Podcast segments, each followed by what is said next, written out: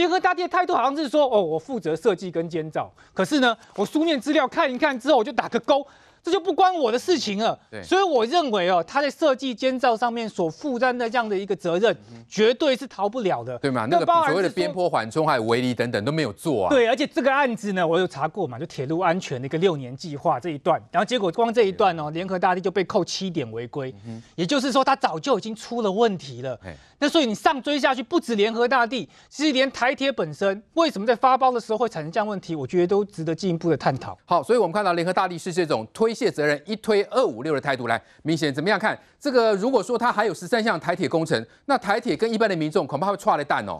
刚范老师有提到，就说铁道的安全很重要嘛，边坡为什么会闯入？其实高铁已经有建制所有边坡警示系统，对，你包括牛啊或异物啊进入的时候就会有警示嘛。那台铁从上次的呃事件之后开始要建制，刚好谁承包？就是联合大地他建造啊，是联合大地，刚好二十五处。那原本预期哈，应该是。去年底就要完工了，它是 delay 的啦。那台铁的解释说啊，因为还要增加人为辨识嘛，所以整个系统在延后。可是联合大地也被也被祭点啊，联合大地如何建造？那他为何为什么可以有什么政商关系可以承包台铁十三项工程？这个要去查。第二个，东兴这个好东兴好，假设他有什么政商关系啊？刚刚范老师讲哦，他深耕地方，他是承包承包商。好，他的问题是什么？他为什么？标到标案之后可以去转包一一架给啦甲级啦，然后那个李义祥他是乙级啦，那甲级呃借牌给乙级这个有没有责任？有没有疏失？嗯，有啊，采购法当然要去修法。我觉得里面最大的问题采购法，刚刚在讲黑名单，刚刚敏凤也提到黑名单为什么可以转换？我们的政呃我们的政府的采购法里面规定哦，黑名单是三平权啊，立的北用标政政府的标，呃最短是三个月，最长是三年。那像李义祥的公司被记，哎、欸，被记一年，他、啊、一年之后归去，他就借牌又可以去转包，又可以包，所以我认为这次事件在检讨，好，你检讨所有人的疏失之外，政府的采购法一定要修法啦。第一个，你借牌啊，我一级没我都那个承包甲级的去借牌，这个除了甲级承包商的连带责任之外，啊，他不用列到政府采购法里面去修法吗？还有停权，就说列为黑名单一年。是不是说一个惯例？因为我查很多，我今天去查政府采购吧，总共一千零五十一家是列为黑名单。嗯。啊，这些林林总总可能有三个月，有个一年。啊，过了之后我又可以去承包，或者可以借牌再去承包，这不对吧？你去把那 Google 东兴营造会跑出来。东兴这一次这这个标案里面就是一亿两千九百八十七万，这、就是东兴去 K 掉，所以联合大地就去讲说，哎，那个工地主任哦，那个资格我也不知道，我也不是，我也不晓得他是营造厂的负责人，他报上来，我们只做书面审审查而已。从联合大地跟从你自己去 Google 的话，很明显这个案子所谓得标的就是东兴营造。好了，那假设如果你是检察官，你该怎么办？第一个，东兴有可能脱产呢。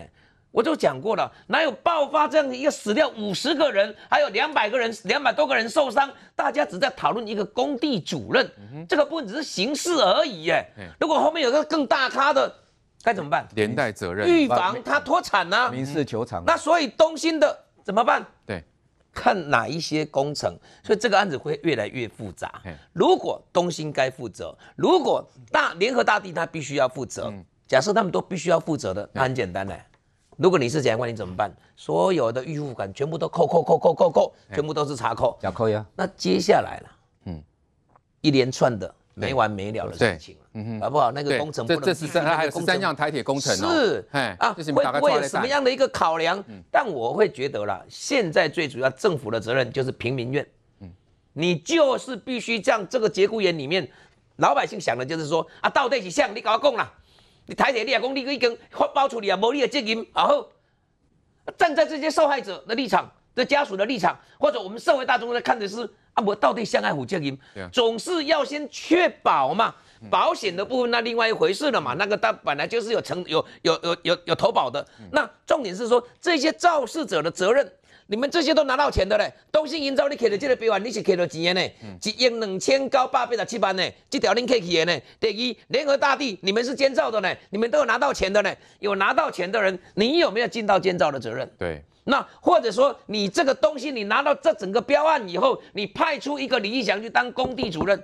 为什么营造业法里面讲说营造业的负责人不能去兼工地主任？就很简单，只有一个概念。当初在修在立法的时候就跟你讲说，你这几个业主哈，你一定会到处去呢，这个县市、那个乡镇、那个县市去拿好多好多的标案。可是工地主任要的不行，他就是你在这个工地当工地主任，你的是归工爱个大厦，你爱负责这这个工地安全。所以才跟你讲说，营造业的负责人你就不能去当工地主任。立法的意思在这个地方。好了，他很明显违法了。你大地大联合大地跟我讲说，我都唔知，我只书面审查你啊，啊，你干人就上面监造，对，很明显你就是有过失。所以我反而就会都会觉得说啊，像这种案子啊，第一个要让民怨要去抚平，就是第一个，除了刑事责任以外，民事责任没使出代志了啊，大家拢来脱散，同吗？那到底到咱们打拢国无赛？到底谁要赔？台铁的责任他跑不掉。对，台北一样民受伤的民众只是会怨，但赔偿的部分你们给他代替斗。但重点是说这一些人可以逍遥法外吗？所以整个案子到现在来看的话，我还是真的很想知道，就是说除了李义祥以外，东兴营造拢没让人出来恭维。嗯，天天底下有这么怪怪的事情。对，我今天如果透过你们，不管是你们来谁来跟我借牌。或者说这个案子很明显的就跟你讲说，我东兴营造我是得标的人，然后这个案子我我出了事情，我认为工地主任的不对？跟我那没关系，跟东兴营造怎么连出来受访一下也没有，出来发个新闻稿澄清一下啊，我立马出来澄清一下，讲我都无过，我咧白白红头壳去用的哦，啊，所以我也拢没摕到钱，出来你总是要有一个立场嘛，对，都没有看到。大家都只讨论一个叫做工地主任李义祥，这个是我百思不得其解的一个地方。但是刑事归刑事，民事归民事，刑事的部分该绳之以法的，该李义祥有责任的跑不掉。但是重点是，出了这种事情，事后的善后、损害赔偿、人命的填补，这些精神上给家属的一个慰藉，就是这些人的财产呢、啊，就这么简单呢、啊。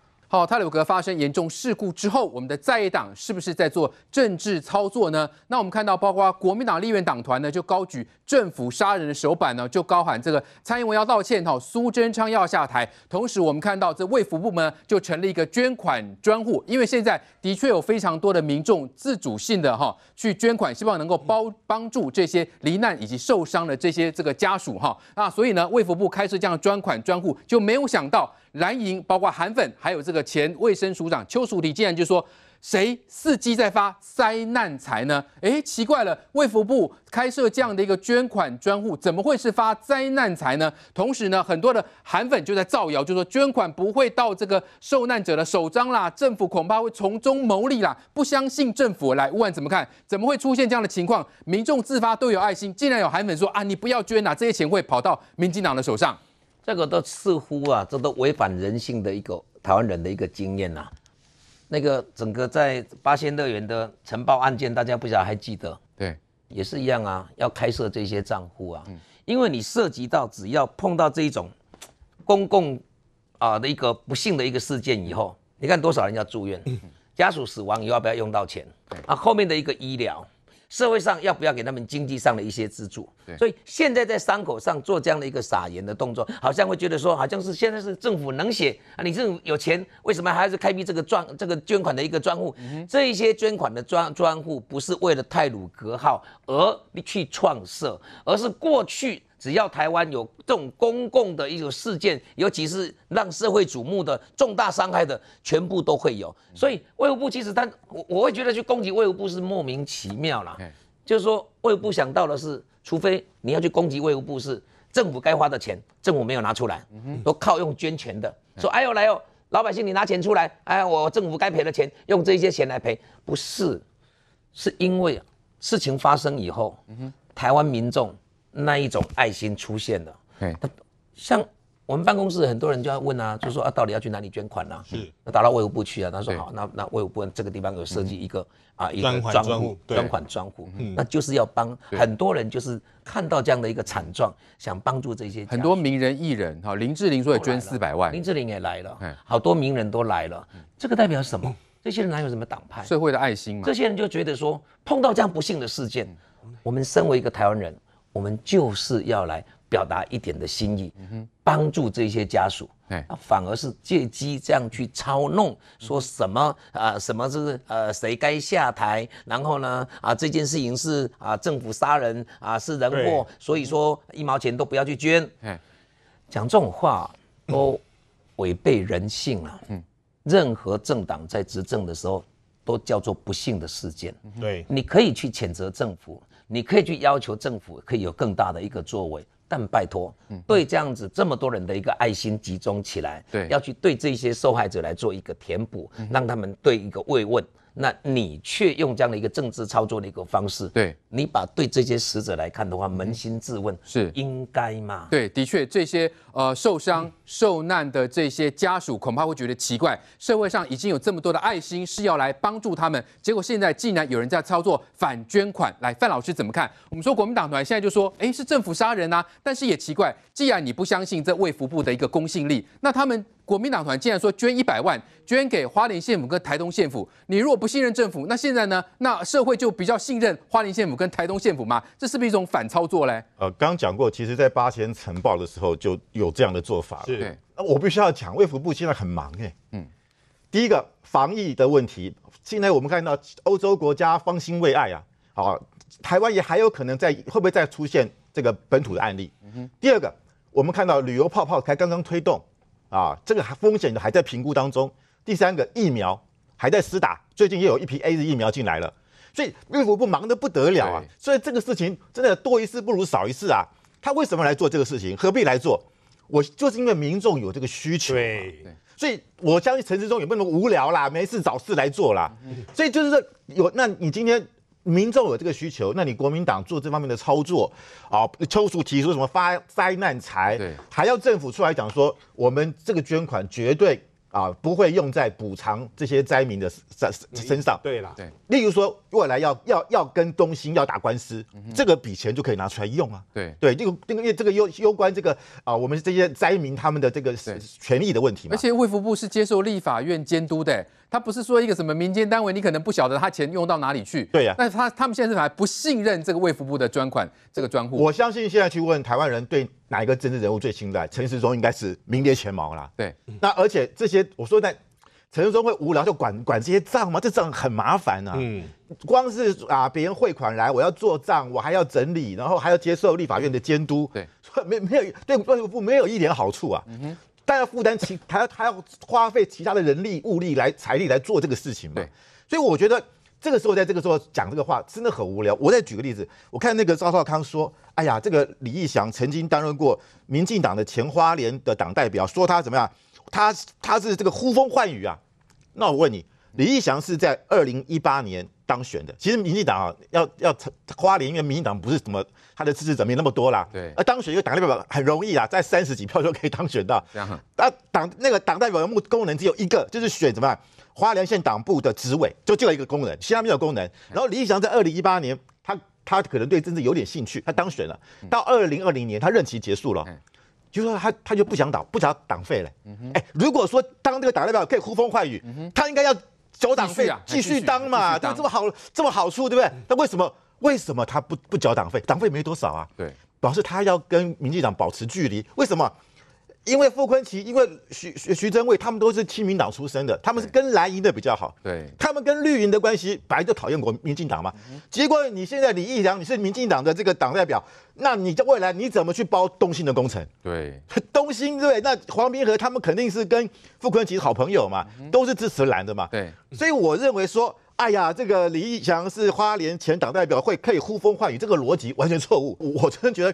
拿这个来做批评，真的没有意义啦。嗯、我们现在还是赶快针对旧责的问题来做一个讨论，才是比较重要。但是我们现在看到了这个国民党立院党团呢，似乎是充满了这个怒气，哈，这个就说政府杀人呐，哈，这个呃是亲手拆散哦，这个五十人的这个家庭，讲了义愤填膺哦，而且高喊呢蔡英文要这个道歉，苏贞昌要下台。来看 VCR。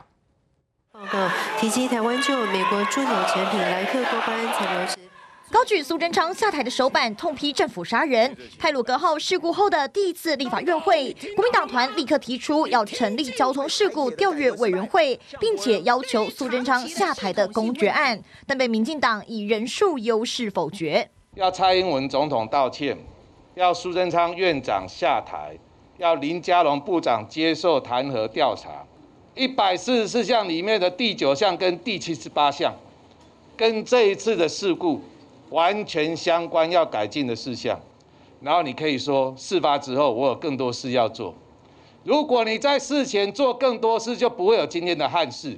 民进党不要再包庇苏贞昌，不要再包庇林佳龙。好，从这些蓝营立委民代的这个态态度，再到这些蓝营的人士哈，去说这个民众呢不要捐款到这个卫福部来。郎东怎么样看？现在蓝营是在散播一种仇恨吗？到底是谁在借机发灾难财呢？没错，这两天看到网络上面有很多艺人，像是露露啦，或是些网红，都是呼吁捐款，也非常多热心的民众捐款。三天以来，目前哦，这个善心捐款专户已经超过一亿元了。那但是呢，这过程当中又看到了非常多韩粉哦，这时候就跑出来，在韩粉的社团里面鼓吹说这个是人祸，所以不应该捐款。不好意思，其实包含过去在二零一五年的这个时候，卫福部一样开了这样的一个专户，因为在灾难发生的时候，那时候二零一五年八仙尘爆的一个事件，不管是蓝是绿，那时候有马英九执政底下，大家卫福部开了专户，我们还是一样照捐啊。那你说你不想捐？你至少可以不要批评那些有爱心捐钱的人嘛。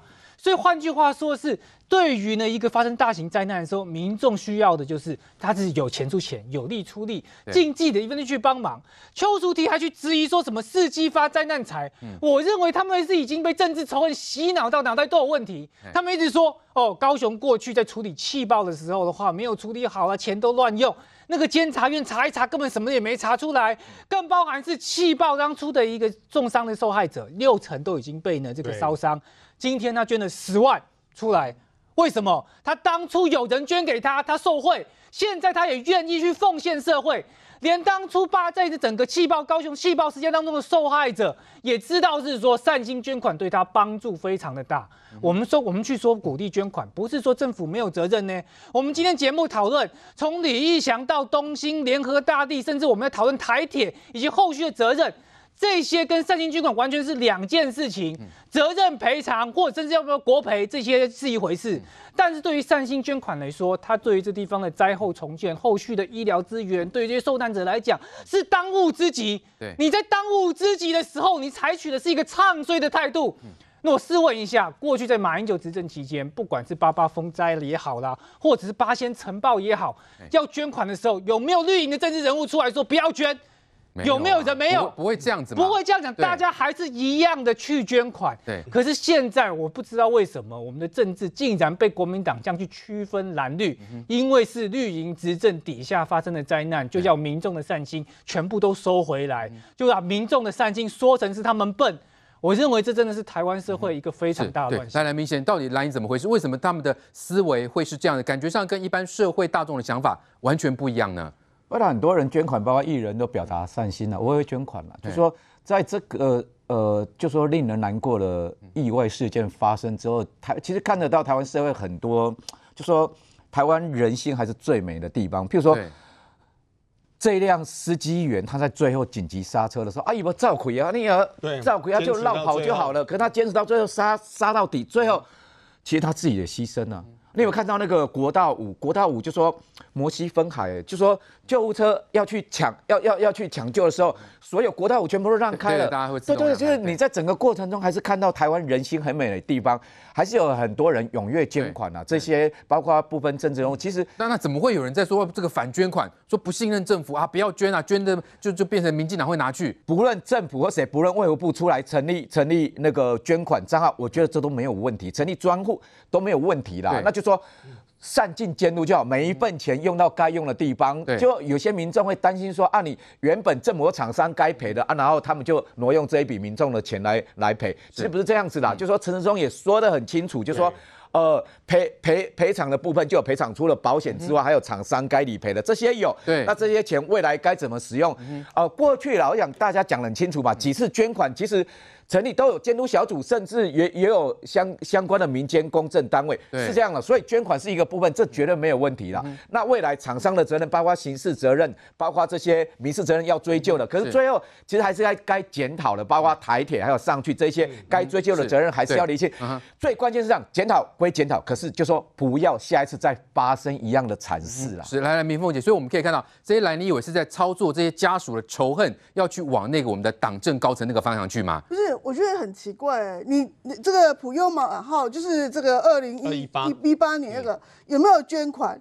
捐款的人是谁？你知道吗？是花莲县政府哎、欸，uh huh. 花莲县当当时中央没有这个发起这个捐款的活动嘛？可是花莲县县政府他自己发起了这个捐款活活动，请问一下，花莲那笔钱到底后来是用到哪里去了？花莲县的县议会到底有没有监督？那如果说这次不能捐款，那那次为什么花莲县政府可以捐款呢？对。那很简单嘛，因为他觉得普悠嘛，哈那那次死了十几个人，大陆都是花莲县民。八个。对，那那花莲县民，他有些人就是可能是家庭的经济经济这个支支柱嘛，或者说他的这个整个受伤的人，他的。